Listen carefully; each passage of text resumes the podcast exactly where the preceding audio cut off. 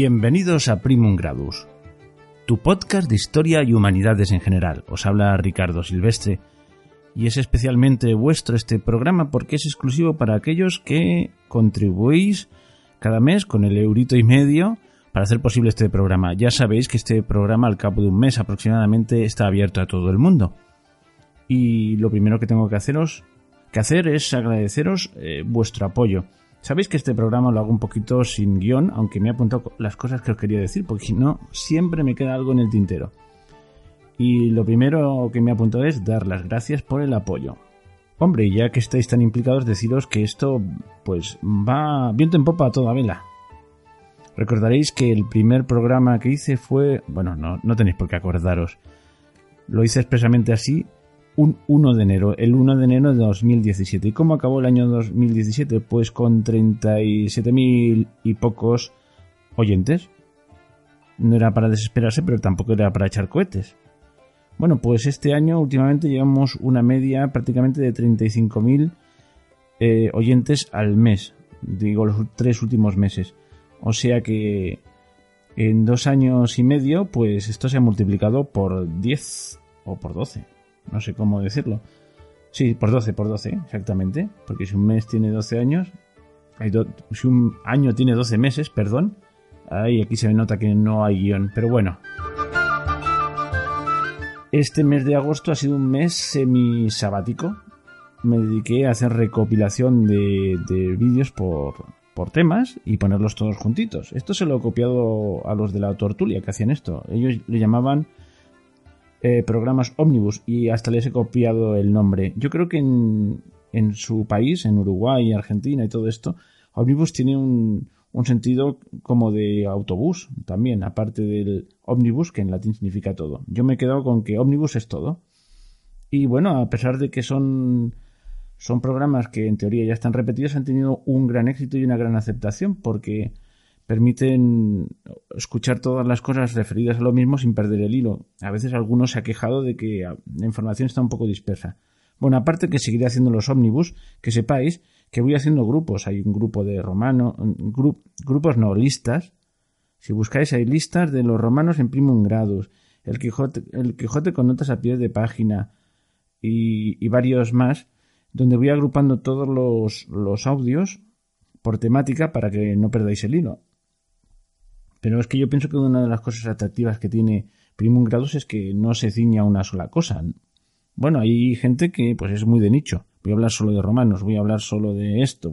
Pues yo pienso que, que, bueno, a mí me gusta más hablar de todo. Y ya está.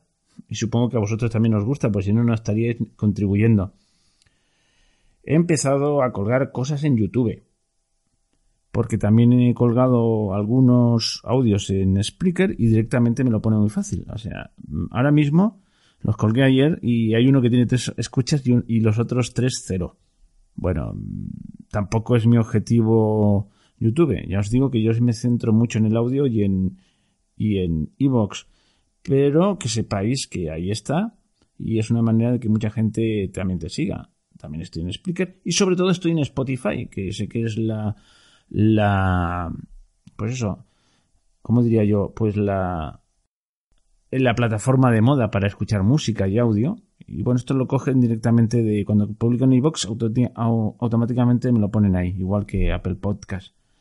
Bueno, me ha dado por, por fomentar un poquito lo de Spotify, porque para muchos es más accesible. O sea que si queréis Primum Grados, lo puedes escuchar por ahí, por Spotify y es, es una aplicación que tiene casi todo el mundo. Pero ya os digo, sigo colgándolo todo en Evox primariamente. Eh, esto de Spotify es subsidiario de Evox. Recoge lo que yo cuelgo en Evox. Y del canal de YouTube os tengo que asegurar que digo, voy a hacer algún vídeo, y me puse manos a la obra y descubrí que la máquina la máquina de filmar, eh, bueno, la grabadora de vídeo no me funcionaba, así que me puse a buscar y están baratitas. Me he comprado una por un precio más que asequible, de segunda mano, y o sea que pronto habrá un vídeo ad hoc, pero ya os digo, no será la, el, eje principal de mis producciones, seguirá siendo el audio. ¿Y qué más cosas os quería decir? Ah, sí, bueno, pues hasta ahora, Evox había una cosa que tenía a medio hacer, y es que podíais apoyarme y tal, pero os acordáis que no sabía vuestros nombres. En un momento dado os dijo, manifestaos, poned un mensaje para saber quiénes sois. Bueno, pues ahora parece que por fin lo han arreglado. Y si os vais al blog, no tenéis por qué hacerlo, yo sí que lo hago porque tengo que estar informado. En el blog que hay en Evox dice, hay una, una entrada que dice, comunícate con tus fans, ahora es más fácil. Y por fin han hecho lo que tenían que haber hecho al principio. Os lo voy a decir claramente, si me voy a ver cuáles son mis fans, me sale una lista de gente y todos son anónimos, no me sale ningún dato, ni nombre, ni nada. Bueno, pues ahora sí que hay esta posibilidad. Podéis poner vuestro nombre, a mí me lo facilitaría mucho las cosas, para saber quiénes sois. Ya lo sé, la mayoría ya lo sé, porque os me lo habéis dicho. Pero también podéis poner ahí vuestro, si queréis, naturalmente, podéis poner vuestra dirección de mail, con lo cual puede interactuar más con vosotros. Y yo pienso que sois poquitos los que me apoyáis, poquitos, esto es relativo, ¿eh? Yo he podido averiguar otros. Ahora mismo estoy en nueve, o sea que con los dedos de las dos manos me, me falta uno, me sobra uno. Bueno, pues otros podcasts, como por ejemplo La Tortulia, lo dicen públicamente, tienen 30. Bueno, esto es un poquito como pasar la gorra. ¿Y qué, qué se hace con este dinero? Pues con este dinero, mmm, que hasta que no se tienen 100 euros juntados no te, lo, no te lo dan, bueno, con este dinero aún no tengo los 100. Bueno, ya los 100 ya están cobrados, pero tardan dos meses en, en, en, que esté a tu disposición por aquello de que por el sistema de pago, por si hay devoluciones, etcétera. Es una historia muy larga. Bueno, la cuestión es que yo calculo que en septiembre o octubre ya recibiré la primer pago. ¿Y con eso qué es lo que conseguiré financiar? Pues mira, la suscripción premium de iVoox que cuesta unos 110 euros al, mes, o sea, unos 120 euros al año. Bueno, ya es algo. Yo pensaba que esto a veces aumenta un poquito más y, puedo al menos amortizar los el, el, poco material que he comprado. Pero ahí está, que son los micrófonos y una y una mesa de mezclas que aún no he usado porque aún no he conseguido sentar a alguien al otro lado de la mesa con, con dos micrófonos para hacer un programa. He conseguido hacerlo a través de Skype. Bueno, en eso, en esas cosas invierten los dineros. Hombre, si fueseis 3.000 suscriptores pagando un euro y medio al mes, pues yo dejaba mi trabajo y con los 3.000 y pico de euros, pues ya podría vivir, pero eso es soñar despierto. Ya os digo, esto es más pasar la gorrita, por eso estoy tan agradecido y, bueno, y cómo, perdón, que me he ido de un tema a otro. Os estaba diciendo por qué es importante. Yo quiero cuidar la, eh, cantera, no, la, a, a, la comunidad. Y entonces me gustaría saber cosas de vosotros y que os dieseis a conocer. Entonces, eh, aquí en el, si vais al blog os lo explica, pero como no hace falta que vayáis, para eso estoy yo, os lo voy a explicar.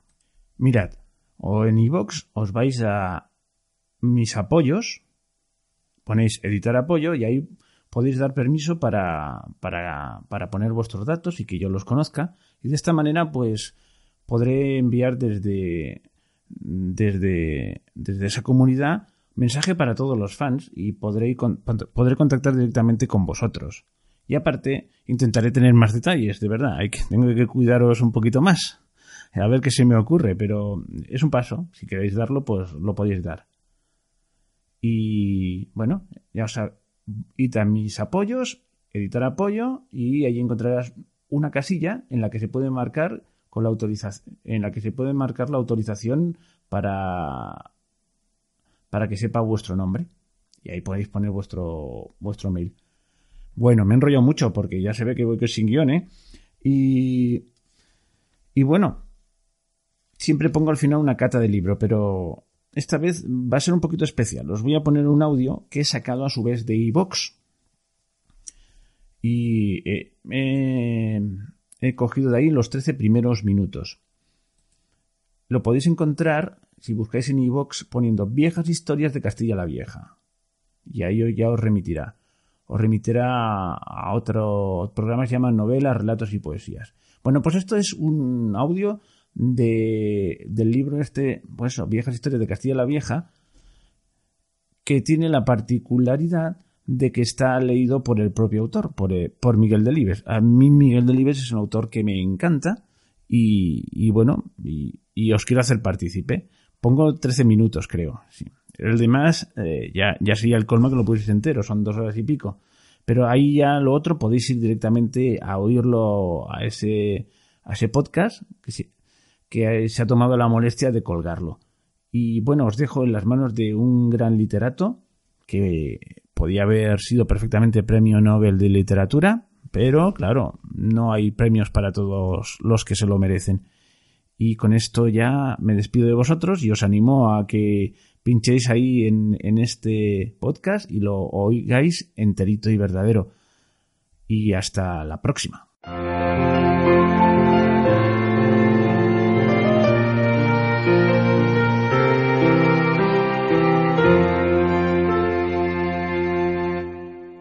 Viejas Historias de Castilla la Vieja, de Miguel Delibes. Texto leído por el autor para esta grabación de la Biblioteca Sonora de Galaxia Gutenberg y Círculo de Lectores. Círculo de Lectores.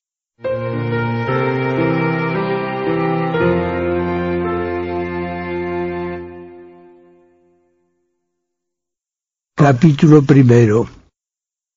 El pueblo en la cara.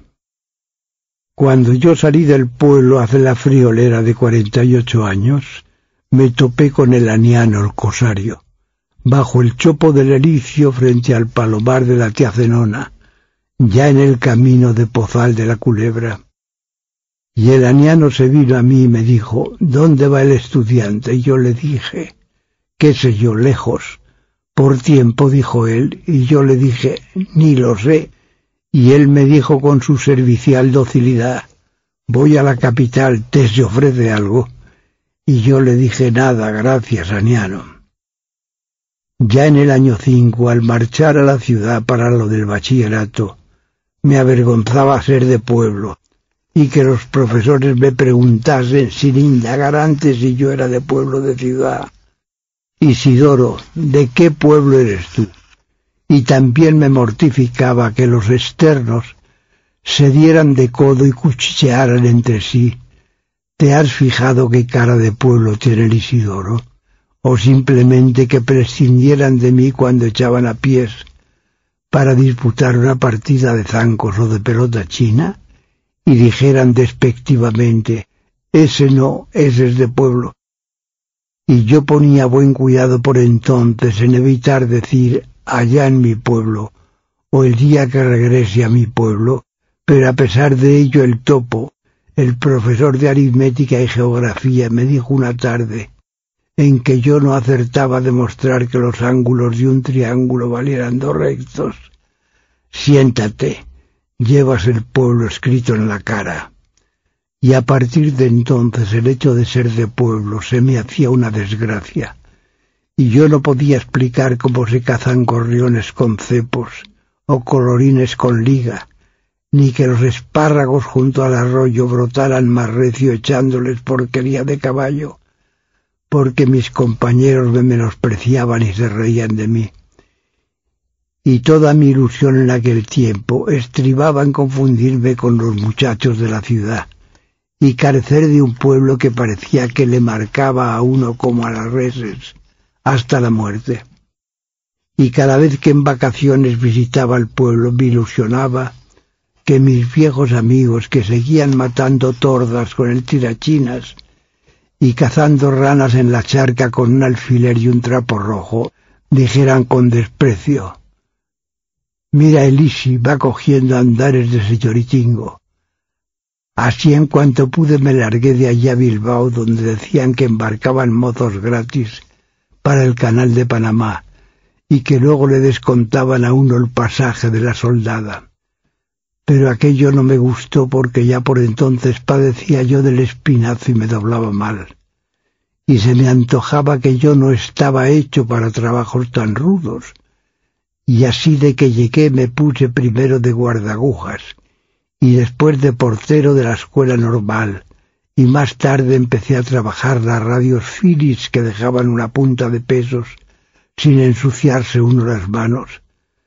Pero lo curioso es que allá no me mortificaba tener un pueblo, y hasta deseaba que cualquiera me preguntase algo para decirle. Allá en mi pueblo el cerdo lo matan así o asao. O bien allá en mi pueblo los hombres visten traje de pana rayada y las mujeres sayas negras largas hasta los pies.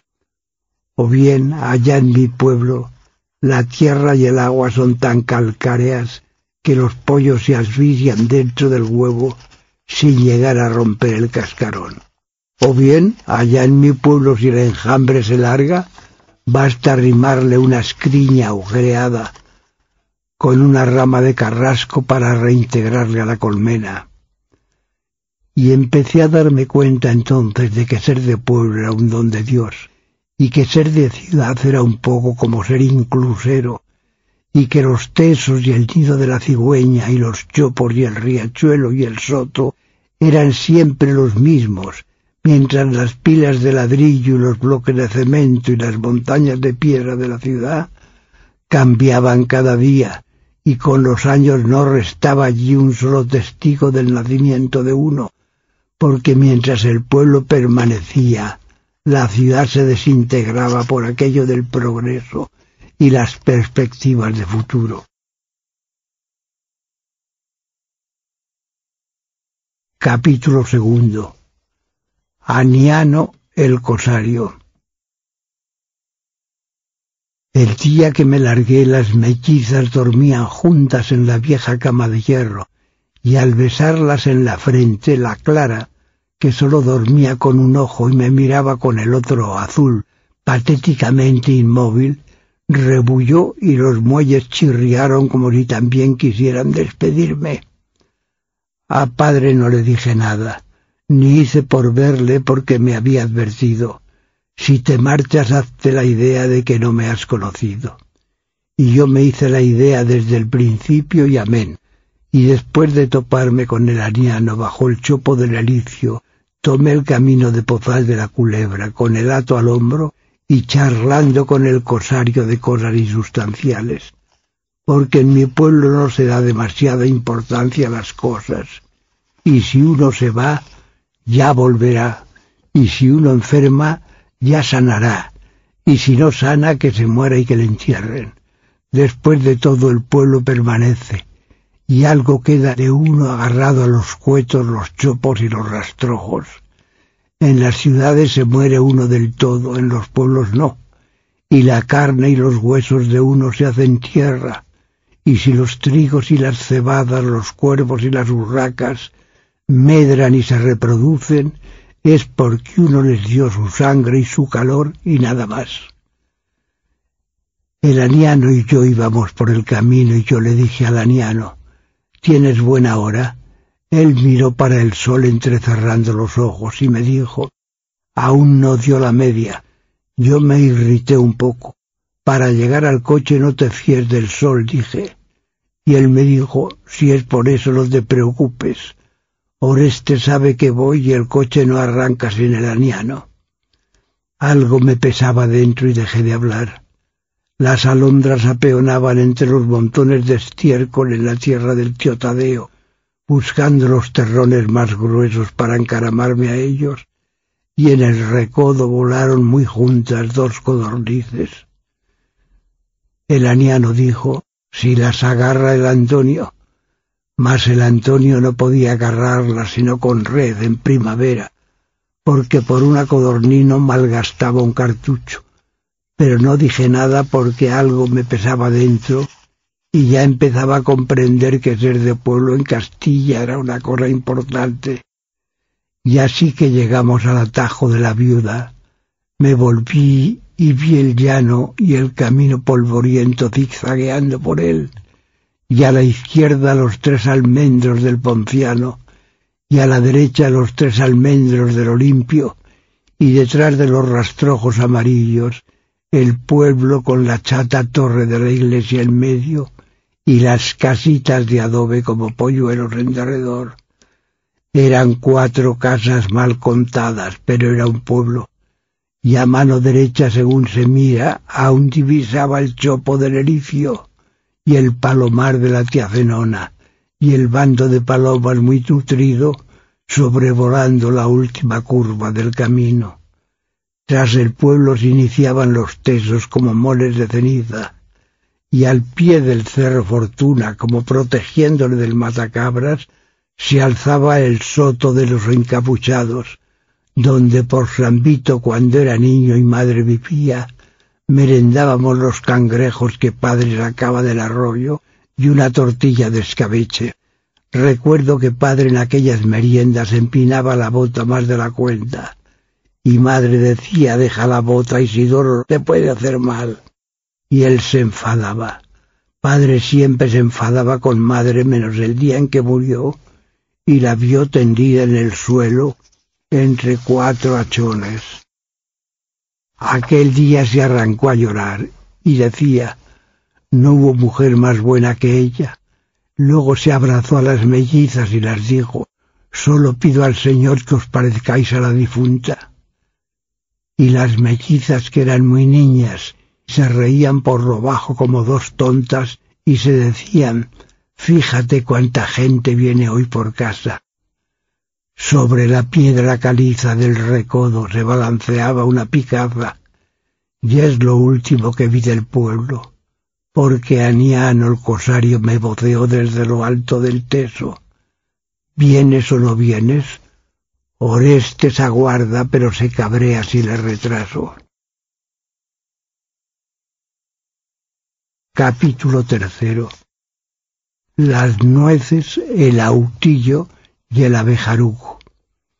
El tendido de luz desciende del páramo al llano y antes de entrar en el pueblo pasa por cima de la nogala de la tía Viviana.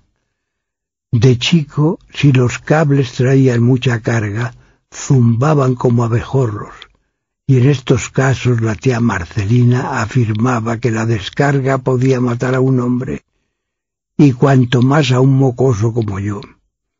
Con la llegada de la electricidad hubo en el pueblo sus más y sus menos, y a la Macaria la primera vez que le dio un calambre, tuvo que asistirla don Lino, el médico de Pozal de la Culebra, de un acceso de histerismo.